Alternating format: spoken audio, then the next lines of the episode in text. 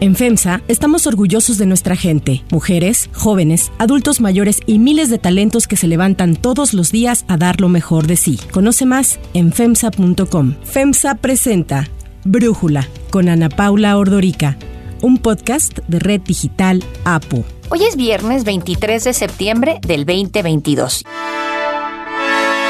Y en este episodio vamos a platicar sobre el funeral más importante que hemos vivido en los últimos cuando menos 70 años. Evidentemente me refiero al funeral de la reina Isabel II.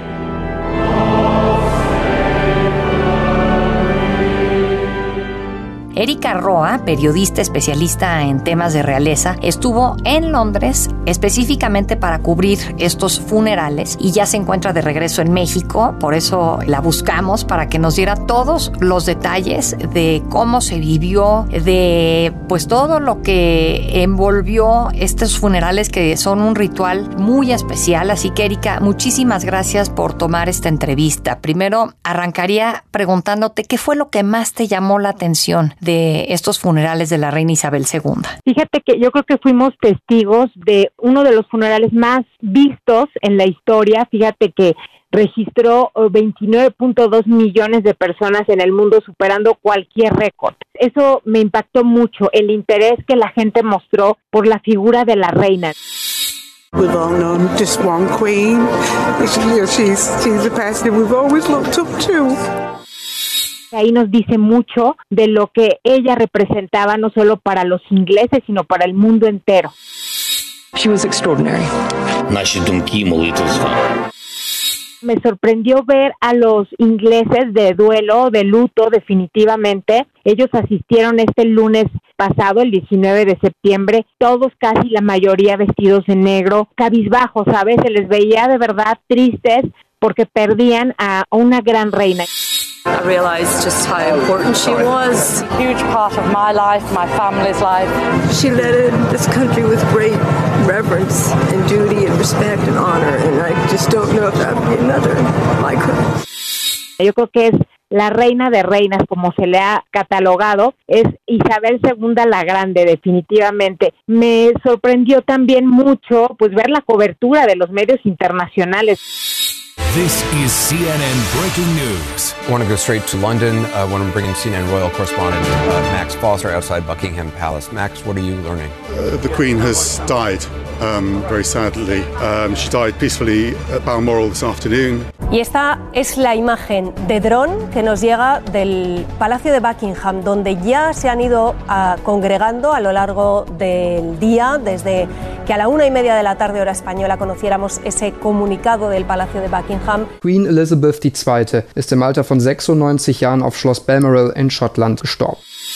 La verdad es que todos estaban ahí. Yo comentaba, digo, es que es el epicentro de la noticia ahorita en este momento Londres. Estaba abarrotado, o sea, no había hoteles, los vuelos estaban saturados. Haz de cuenta que del sábado, yo compré el sábado 10 mi boleto, en la mañana estaba a un precio y a mediodía, o sea, a las 9 de la mañana un precio, a mediodía había subido 10, 15 mil pesos, o sea, era una barbaridad, todo mundo estaba ahí. Eso me llamó mucho la atención y bueno, pues sí, habla de nivel de figura que era Isabel II, ¿no? También, por otro lado, todos los negocios, de verdad, todos los negocios, así hubiera sido una dulcería pequeña, una tienda estas de súper rápido de las esquinas, o por ejemplo tiendas como Harrods, otras más importantes, todas tenían en sus vitrinas una imagen de la reina y un mensaje de agradecimiento. Me llamó muchísimo la atención eso, porque de verdad no faltó ninguna tienda, de verdad todos estaban como unidos por ese dolor y durante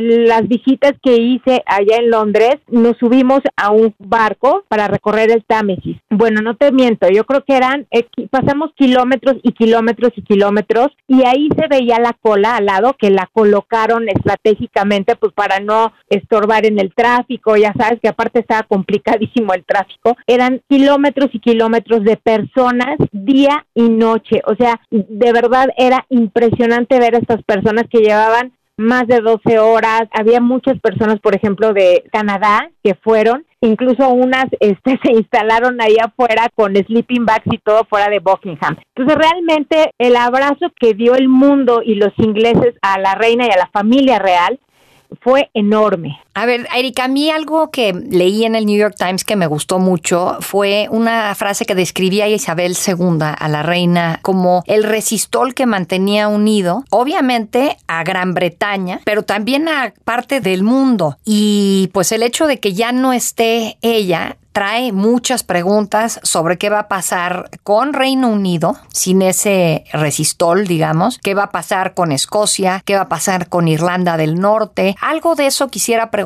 si tuviste eh, posibilidad de palpar estos cuestionamientos a la unidad de Gran Bretaña y al papel de la monarquía. Fíjate que sí, creo que había muchas dudas en las personas con las que platiqué, ¿no? De a ver cómo ejercerá Carlos su poder, cómo ejercerá de rey, ¿no? De nuevo monarca. Había muchas, muchas dudas, específicamente con él había dudas. Todo, todos estos cuestionamientos va a depender de él y de su forma de actuar, qué tan impecable es y bueno, es que también el puesto le quedó yo creo que muy grande la verdad, es que hay muchas dudas definitivamente, él tendrá las respuestas y nos las dará con su comportamiento, con las decisiones que tome, también dentro de la familia real, porque bueno, él siempre ha dicho que una familia real más chica, ¿no? Que la que tenía la reina Isabel funcionaba mejor también porque pues eran menos gastos. Entonces yo creo que la respuesta la tendrá él, hay muchas dudas, o sea, la mayoría, no hubo un inglés al que yo le preguntara y con el que platicara que él decía, híjole, pues es que la verdad, a ver, vamos a ver, vamos a dar la oportunidad, pero no era un sí,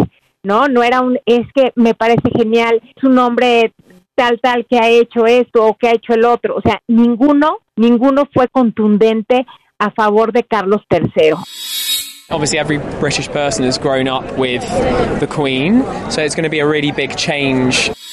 Entonces, creo que todo depende de, de él, definitivamente. Y, y, creo que el inicio de su reinado yo lo sentí accidentado, lo, lo sentí torpe. Hemos visto estos videos, ¿no? Donde sale manoteando que le quiten el tintero, como berrinche de, de niño, ¿no? Cuando se mancha también con la pluma. Entonces, eso va a depender, creo que directamente de él, porque, bueno, eh, tiene por supuesto como heredero a William, y es mucho más querido que Carlos, definitivamente, pero ahorita es él. Se va a concentrar todo en qué respuestas nos dé él y cómo va a actuar. Ahora, justo esto que dices me lleva a pensar que lleva pues apenas 16 días de ser rey Carlos III y ya lleva estos traspiés, estos desplantes de grandeza, de soberbia, de poco contacto pues con la gente, con la realidad, no sé. Más allá de que a lo largo de su vida pues tuvo muchos traspiés como príncipe. El más famoso, pues el hecho de haberse casado con Diana Spencer y, siempre haber mantenido una relación con Camila Parker Bowles. Pero él lleva apenas estos 16 días, lleva estos traspiés.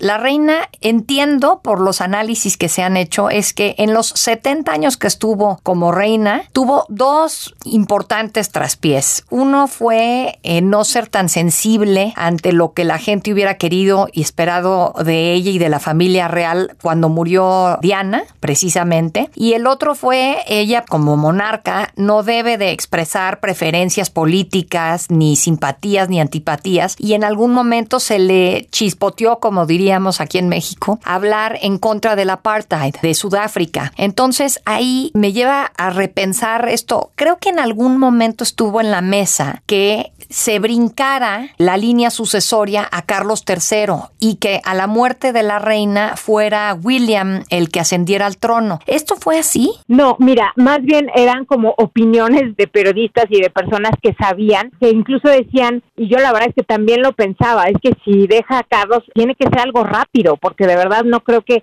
este hombre sostenga con la misma calidad, contundencia, inteligencia, honorabilidad que su madre, ¿no? Debe dejar a alguien sumamente carismático, sobre todo porque pues después de 70 años del reinado de Isabel no era fácil, no es fácil. No sé qué se haya planteado oficialmente, lo podía hacer la reina siendo la reina y solo teniendo en su poder una carta y un papel. Así ella lo podía haber dejado, pero no lo dejó y dejó a su heredero Carlos III. Carlos tiene una personalidad pues muy gris, sobre todo, bueno, la historia con Diana y con Camila creo que ha sido muy eh, adversa para su imagen. Entonces era lo que todo mundo quería, que dejara a William, pero no, la reina, bueno, pues siguió respetó este orden dinástico y dejó a Carlos III. Three cheers for His Majesty the King.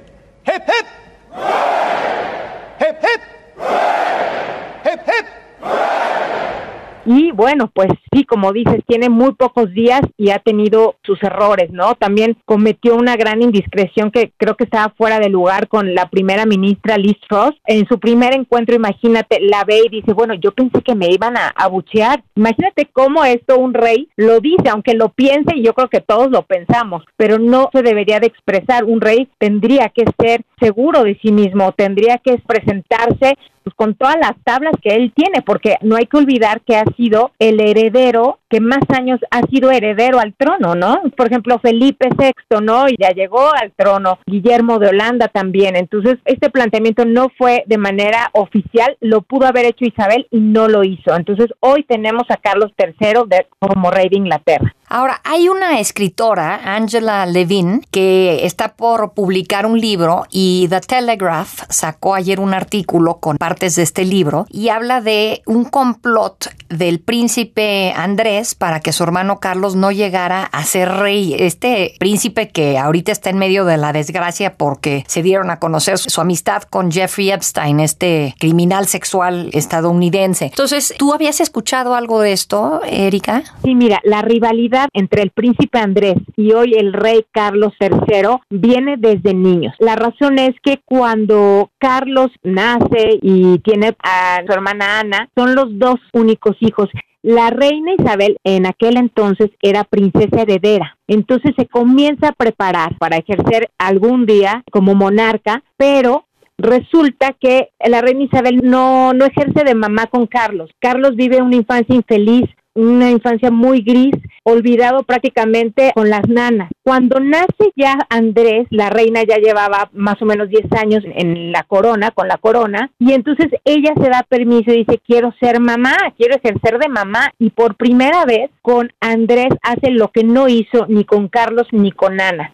Por ejemplo, con Andrés le enseñó a decir la hora, le leía cuentos, algo que a lo mejor dices, bueno, pues lo hacen todas las madres. No, la reina Isabel con Carlos no lo hizo parte de esta personalidad gris es esa infancia pues muy muy dura que tuvo, porque además el padre, el príncipe Felipe de Edimburgo, era un hombre muy estricto y Carlos era muy sensible. Entonces, esa rivalidad de los hermanos viene desde entonces.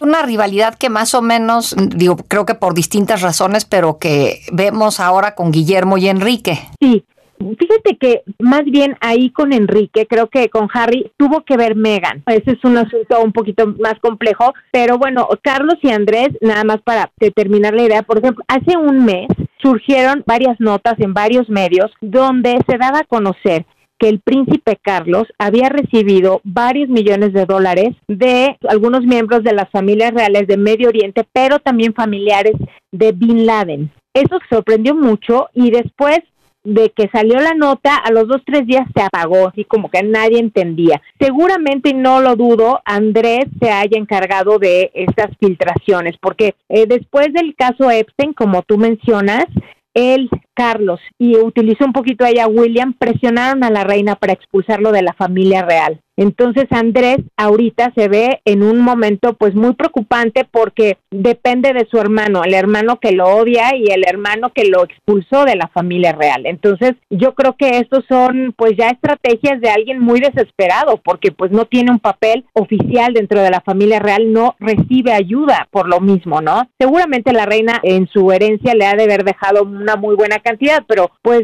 para estas personas no es suficiente unos cuantos millones de dólares. Entonces la verdad es que sí, si no lo dudo que esto sea verdad y que esta información la haya filtrado el propio Andrés. Y por el otro lado, preguntarte cómo sentiste a los ingleses con Camila Parker Bowles. ¿Están contentos con ella como su nueva reina consorte? Mira, a los ingleses me impresionan porque son personas sumamente educadas muy respetuosas. Entonces te digo, Carlos no les encanta, pero son respetuosos y les le quieren dar la oportunidad. Con Camila pasa algo similar también. Creo que no es su favorita, creo que no es la reina que ellos les hubiera gustado tener, sobre todo después de, Isabel, ¿no? De, tener una reina tan espectacular y tan querida como Isabel II. Creo que no era su primera opción, pero creo que le están dando la oportunidad a la pareja y están siendo muy respetuosos. De verdad, nadie se expresa mal. Todos con un cuidado, hasta un mesero te lo puedes. Yo le, les preguntaba y el mesero con mucho muchísimo cuidado me decía, bueno, es que no es mi opción, pero hay que darles la oportunidad. O sea, una educación que todos, todos, toda la gente que les pregunté, así me respondieron. No es su favorita, le darán la oportunidad. Creo que en estos días Camila ha demostrado que es un apoyo para Carlos, inclusive la noto un poquito más estable emocionalmente, ¿no? Como más cuando se le chorrea la pluma, ella la toma, la limpia, se la da al asistente y continúan. Creo que ella le puede dar la estabilidad que en estos momentos creo que le hace falta a Carlos. Muy bien, y bueno, ya luego dentro de no mucho no van a tener que esperar tanto como esperó Carlos III, van a tener a William y a Kate como los nuevos rey y reina de Inglaterra, ¿verdad?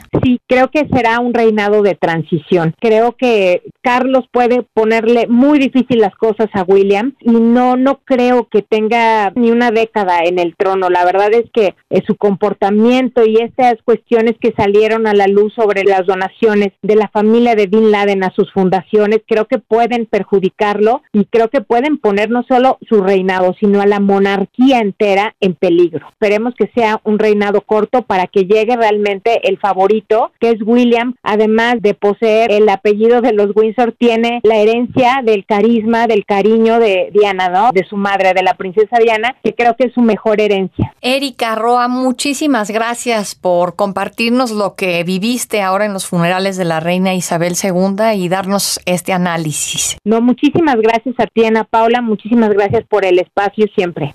Si te gusta escuchar Brújula, te invitamos a que te suscribas en tu aplicación favorita o que descargues la aplicación Apo Digital. Es totalmente gratis y si te suscribes será más fácil para ti escucharnos. Además, nos puedes dejar un comentario o calificar el podcast para que sigamos creciendo y mejorando para ti.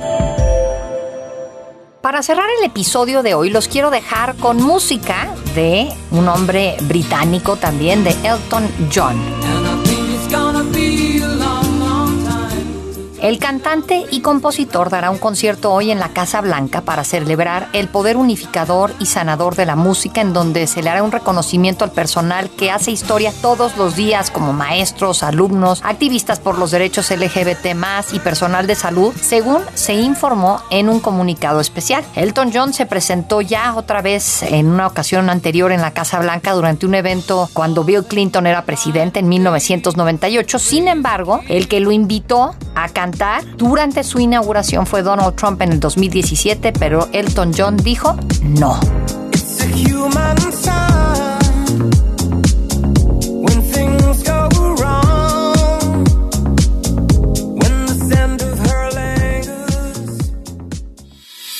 Yo soy Ana Paula Ordorica. Brújula lo produce Batseba Faitelson. En la redacción, Airam Narváez. En la coordinación y redacción, Christopher Chimal. Y en la edición, Cristian Soriano. Los esperamos el lunes con la información más importante del día. Que pasen un muy buen fin de semana. Oxo, Farmacias ISA, Cruz Verde, Oxo Gas, Coca-Cola FEMSA, Invera, Torrey y PTM son algunas de las muchas empresas que crean más de 245 mil empleos tan solo en México y generan valor como parte de FEMSA. FEMSA presentó Brújula con Ana Paula Ordorica, un podcast de Red Digital APO.